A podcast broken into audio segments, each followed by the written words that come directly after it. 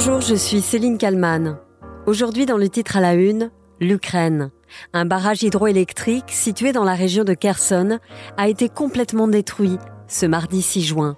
Moscou et Kiev s'accusent mutuellement d'en être responsables.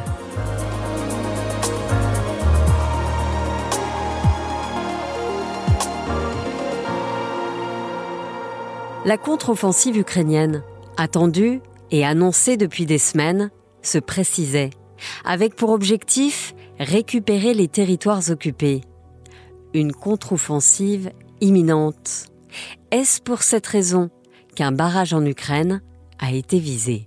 Volodymyr Zelensky vient à l'instant de convoquer son Conseil de sécurité après une explosion survenue dans la nuit sur un barrage hydroélectrique à Krakova. L'Ukraine accuse en fait les forces russes d'avoir fait sauter ce barrage qui est un élément essentiel. C'est un barrage qui retient un immense réservoir qui est notamment utilisé par la centrale nucléaire de, de Zaporizhzhia. Ce barrage, un point stratégique dans l'est de l'Ukraine, qui était déjà une source d'inquiétude en octobre 2022. À l'époque, Volodymyr Zelensky avait dit Si le barrage saute, ce sera une catastrophe à grande échelle. Volodymyr Zelensky accuse l'armée russe. Ces terroristes ne pourront pas arrêter l'Ukraine avec de l'eau, des missiles ou quoi que ce soit d'autre. Pas un seul mètre ne doit leur être laissé, car ils utilisent chaque mètre pour la terreur. J'ai convoqué le Conseil national de sécurité et de défense. De son côté, la Russie affirme que ce sont des frappes ukrainiennes qui sont responsables de cette destruction. Le barrage qui permet d'alimenter en eau la péninsule de Crimée, annexée par Moscou. Les armées ukrainiennes et russes s'accusent donc mutuellement de cette offensive, aux conséquences potentiellement catastrophiques. Selon plusieurs cabinets d'études spécialisés dans les constructions hydrauliques, la destruction pourrait entraîner de nombreuses inondations dans la région de Kherson. Il a donc été demandé aux populations vivant à proximité du fleuve d'évacuer. Dans cinq heures, le niveau de l'eau atteindra un niveau critique. L'évacuation des personnes a commencé. Les services de secours et les militaires travaillent ensemble.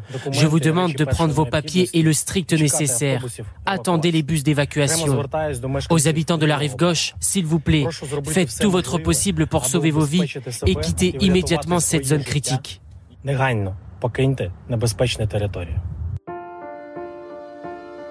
Dans la foulée, l'Agence internationale de sécurité atomique a dit suivre de très près la situation, rassurant sur le fait qu'il n'y avait pas de risque immédiat pour la sûreté nucléaire de la centrale de Zaporizhia. Est-on en train d'assister à un tournant de la guerre en Ukraine? Ce samedi 3 juin 2023, le président ukrainien Volodymyr Zelensky affirmait pourtant ceci dans le Wall Street Journal. À mon avis, à partir d'aujourd'hui, nous sommes prêts. Nous croyons fermement que nous allons réussir.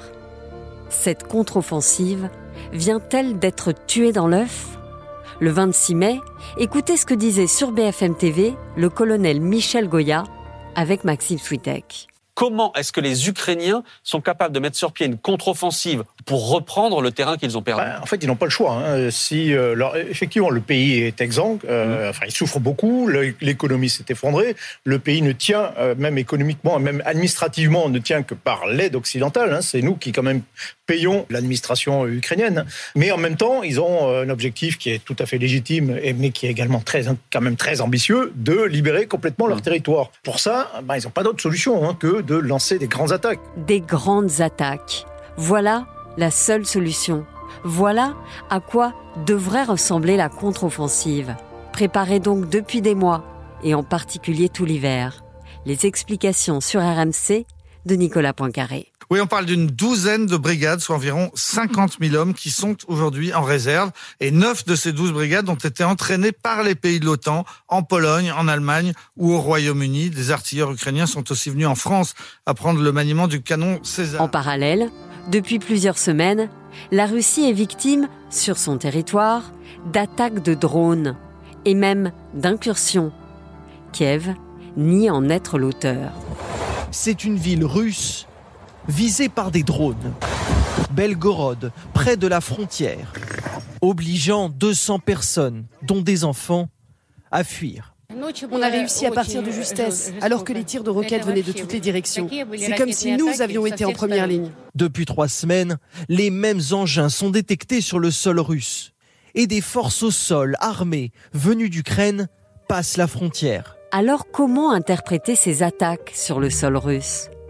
Comme une période de transition, selon le général Jérôme Pellistrandi, consultant défense de BFM TV. Il y a eu la bataille de Bakhmut et puis il y a cette contre-offensive que tout le monde attend. Et entre les deux, eh bien, on a cette euh, guerre des, des drones en quelque sorte. À ce moment-là, une guerre de drones, avec à chaque intrusion ou frappe en Russie, le démenti de Kiev d'en être l'auteur. Pourquoi? Les explications de Thierry Arnaud sur BFM TV potentiellement, ça les mettrait aussi en délicatesse avec les pays qui les soutiennent. Tous les pays occidentaux, la France, les États-Unis, le Royaume-Uni, etc., expliquent depuis le début que l'on soutient militairement, financièrement, massivement l'Ukraine à une condition, c'est que tous ces moyens mis à sa disposition euh, soient utilisés euh, non pas pour attaquer la Russie, mais pour défendre, défendre son territoire. Dans une courte vidéo diffusée dimanche 4 juin sur les réseaux sociaux, l'armée ukrainienne demande le silence. Le silence absolu. Voilà ce que réclament les soldats ukrainiens dans ce clip publié sur les réseaux sociaux. Une vidéo de propagande pour limiter les spéculations sur la contre-offensive annoncée, objet de toutes les rumeurs. L'Ukraine se veut mutique. Ce mardi 6 juin, après l'explosion du barrage de Kakovka, le chancelier allemand Olaf Scholz a réagi. C'est quelque chose qui a une nouvelle dimension, mais qui correspond aussi à la manière dont Poutine mène cette guerre. Le Royaume-Uni, de son côté, affirme que l'attaque intentionnelle d'infrastructures exclusivement civiles est un crime de guerre. Le pays se dit prêt à soutenir l'Ukraine et les populations touchées par cette catastrophe.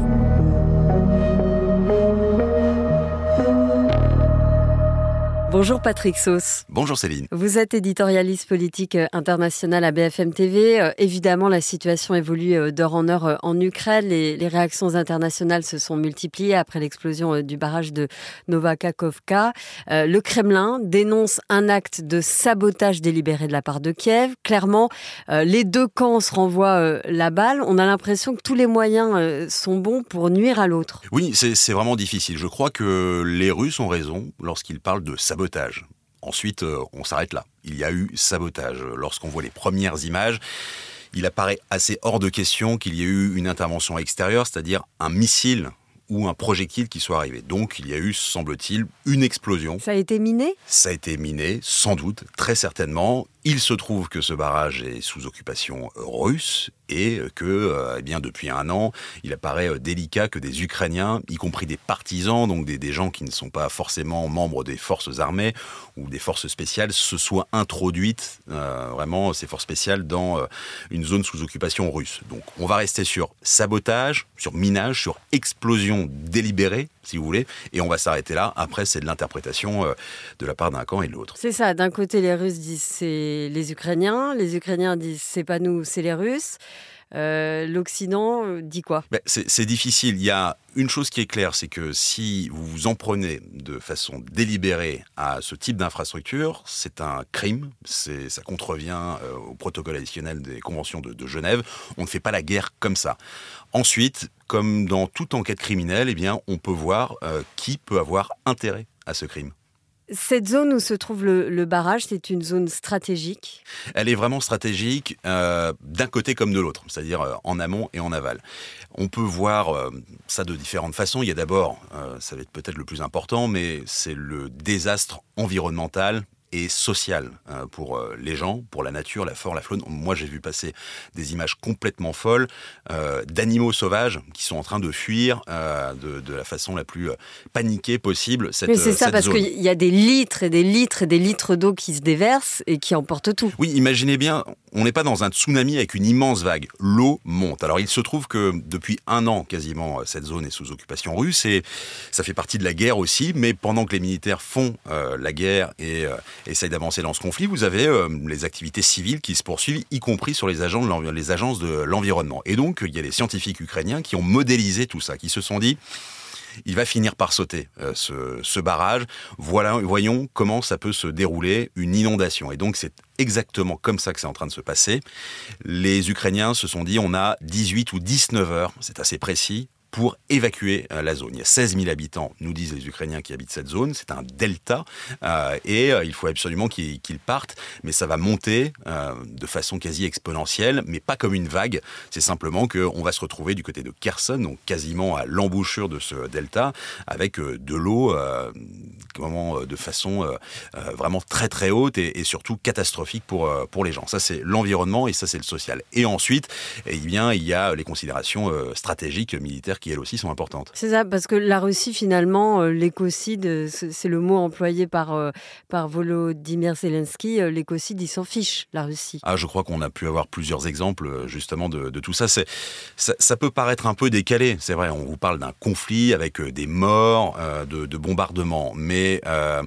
autant il y a des choses qui se reconstruisent, Autant l'eau, on l'a vu même dans des pays en paix, hein, lorsqu'il y a des catastrophes naturelles, euh, vous mettez des décennies avant de revenir à quelque chose de tout à fait normal. C'est euh, comme depuis l'Antiquité euh, en Égypte, vous le savez, les, terres dans les deltas sont des zones extrêmement fertiles, donc elles amènent l'agriculture et la vie, tout simplement, la faune, la flore, mais aussi la vie de, milliers de, gens qui sont là. Et je n'oublie pas que je vous parlais de l'aval, mais il y a l'amont aussi, parce que pendant que ça monte en aval, ça descend en amont. Qu'est-ce qu'il y a en amont? Il y a eh bien, les bassins euh, comment, euh, d'approvisionnement de la centrale de Zaporizhzhia, et eux, ils sont en train de baisser naturellement cette eau arrivée dans la centrale de, de Zaporizhzhia, centrale nucléaire, et même si à court terme, les autorités internationales, donc en gros c'est le, le juge de paix, disent qu'il n'y a aucun problème, que tout est sous contrôle, forcément, on peut s'inquiéter. Donc là, c'est la stratégie militaire qui prime, mais on se demande, elle prime de quel côté? Ah, on, peut trouver de, bons arguments des, deux côtés. On va commencer par euh, l'argument euh, russe, c'est celui qui paraît le, plus naturel. En gros, même si... Euh, on avait du mal à penser que les Ukrainiens passeraient par Kherson, et donc euh, un peu en dessous de ce, barrage, un peu au sud de ce barrage, pour euh, lancer une partie de leur contre-attaque. Le, Dniepr, barrage ou pas, c'est un fleuve qui est extrêmement large, avec beaucoup de débit, et même si on a appris ces dernières semaines que les Américains avaient euh, eh bien, proposé et donné du matériel amphibie pour, pourquoi pas, traverser le, fleuve, ça, ça paraissait extrêmement difficile. Mais il ne faut pas oublier qu'un barrage, c'est aussi un pont et passer par un pont, eh bien, ça vous permet d'aller euh, plus facilement de, l'autre côté du, fleuve. Et donc, évidemment, cette zone est totalement noyée, donc on peut faire totalement une croix sur l'option sud pour une, contre-offensive. Donc les, Russes, on voit bien qu'ils euh, ont euh, choisi la facilité, c'est-à-dire qu'à un moment donné, on, saute, on fait sauter et toute cette zone-là, tout le monde l'oublie. Mais si on regarde à la fois la géographie et les cartes militaires, faire sauter euh, ce, barrage, c'est totalement noyer, mais une fois que l'eau sera passée, c'est euh, rendre inutilisable aussi les canaux, donc vraiment des rivières construites par l'homme, qui approvisionnent la Crimée. Et pour l'instant, la Crimée, ben, elle est occupée par, euh, par les Russes. Et les Russes, entre la centrale nucléaire et le, le Dniepr, voulaient vraiment qu'il y ait à la fois de l'eau, de l'électricité pour la Crimée. Et si ce sont bien les Russes qui ont choisi de faire sauter ce barrage, alors ils ont condamné euh, la Crimée à chercher une source d'approvisionnement euh, ailleurs. C'est ça, hier encore on parlait de contre-offensive imminente de la part de l'Ukraine. Là on a l'impression qu'on est dans le flou total, et d'une part et de l'autre. Un flou voulu un flou voulu d'abord par les Ukrainiens. On se souvient de cette vidéo, je crois qu'il a, qui atteint maintenant les 2 millions de vues, où vous voyez tous ces soldats qui font chut, les murs ont des oreilles. Éviter de donner euh, des informations, éviter de donner des vidéos aussi pour montrer que tel ou tel bataillon est en train d'arriver. Donc il faut quand même dire que oui, nous, ça nous paraît flou, on subit ce flou. Subir, c'est un bien grand mot. La population est euh, très impatiente aussi de voir arriver cette, cette contre-offensive, mais ce flou est largement entretenu. Euh, il ne faut pas penser que vous avez quelques hordes de partisans russes à Belgorod, donc côté russe, qui sont en train de faire la petite guerre entre eux, que depuis quelques semaines, on entend parler euh, du sabotage d'un dépôt pétrolier euh, du côté de, de, Lugansk, que eh bien il y a quelques coups de sonde faits par l'armée ukrainienne. Tout ça est quand même vraiment calibré, voulu et ce flou, il est entretenu par les Ukrainiens. Et soyons pas naïfs non plus, les Russes le savent non plus. Quelle que soit la qualité de l'état-major, les, Russes connaissent ces pratiques qui sont utilisées depuis des, décennies. Volodymyr Zelensky a pris la parole. Il a dit le monde doit réagir. L'Ukraine euh, réclame une réunion d'urgence du Conseil de sécurité de l'ONU. Euh, peut-il y avoir de nouvelles sanctions à l'égard de la Russie? Elles viendront pas forcément de, de, ce jour. Euh, j'ai vu depuis à Romanche, c'est un clin d'œil de l'histoire où se situe le, le, le président de la République aujourd'hui, République française. On est le, 6 juin, jour de débarquement allié, et euh, il n'a pas vraiment fait de commentaires. Il y aura peut-être une réunion du Conseil de, de, sécurité, mais on est dans la poursuite des sanctions. Il y en aura sans doute, mais qui ne seront pas forcément liées à, ça, ça euh, conforte simplement les leaders occidentaux dans euh, leur volonté de poursuivre euh, eh bien l'approvisionnement en matériel. On a commencé à voir quelques images de blindés français. C'est la première fois qu'on les voit, les AMX 10. Évidemment, comment ni Sébastien Lecornu, le ministre français des Armées, ni le président de la République Emmanuel Macron vont commenter ce type d'image, mais on voit que tout ça est en train d'arriver. Donc finalement, il y a une poursuite et une façon aussi de dire vous voyez, on, a raison d'aider les Ukrainiens à se battre. Et donc on peut se demander à quand cette contre-offensive dont on parle depuis des semaines et des semaines. Mais qui vous dit qu'elle n'a pas commencé cette euh, contre-offensive? Il faut euh, se défaire de l'idée un peu romantique d'une offensive. On n'est pas dans un film, c'est pas Mel Gibson euh, dans Braveheart qui va lancer tous ces guerriers. On est dans une stratégie qu'on a plutôt plutôt vue dans les livres de stratégie, c'est-à-dire on installe, on commence à détruire un petit peu euh, ce qui pourrait nous nuire euh, avant cette contre-offensive. On tente quelques coups de sonde. On n'en parle pas tous les jours parce que c'est peut-être quelques kilomètres carrés, mais ça fait des semaines que les Ukrainiens tentent dans un village un peu paumé euh, du Donbass. Ah, ça fonctionne. Ah, ça fonctionne pas, on revient. Et puis ils essaient de toucher du bout du couteau. Et puis si ça s'enfonce un peu comme dans du beurre, eh ben on continue d'avancer. Si ça ne s'enfonce pas parce que ça a l'air euh, d'être du, fer, eh ben on s'arrête là. Donc ils sont en train de sonder et à un moment, là pour le coup, ça va être une vague longue, mais euh, lente aussi, euh, mais qui va finir par s'abattre. en tout cas, c'est le plan des, Ukrainiens sur, sur les Russes. Mais tout le monde est au courant, puisqu'on est le 6 juin. Tout le monde était au courant en 1944 qu'il y aurait un débarquement. Les Allemands savaient qu'il y aurait un débarquement. Ils ne savaient pas où et comment mais tout le monde le savait, alors qu'il n'y avait pas les réseaux sociaux ni les satellites, eh bien là on est dans le même cas de, figure. Elle va se passer, cette contre-offensive, ou elle est peut-être en train de, débuter, mais l'effet de surprise, ils y arriveront de toute façon, parce qu'on ne sait pas encore sur 1000 km de front par où va se faire la première percée. Merci Patrick Sauce. Merci d'avoir répondu à mes questions pour le titre à la une. Merci à Yves Pulici et à Tedei Keller pour le montage de cet épisode. Merci à vous de l'avoir suivi. N'hésitez pas à le commenter sur les plateformes de podcast et à vous abonner au titre à la une pour ne rater aucun épisode. Je vous dis à demain pour un nouveau numéro.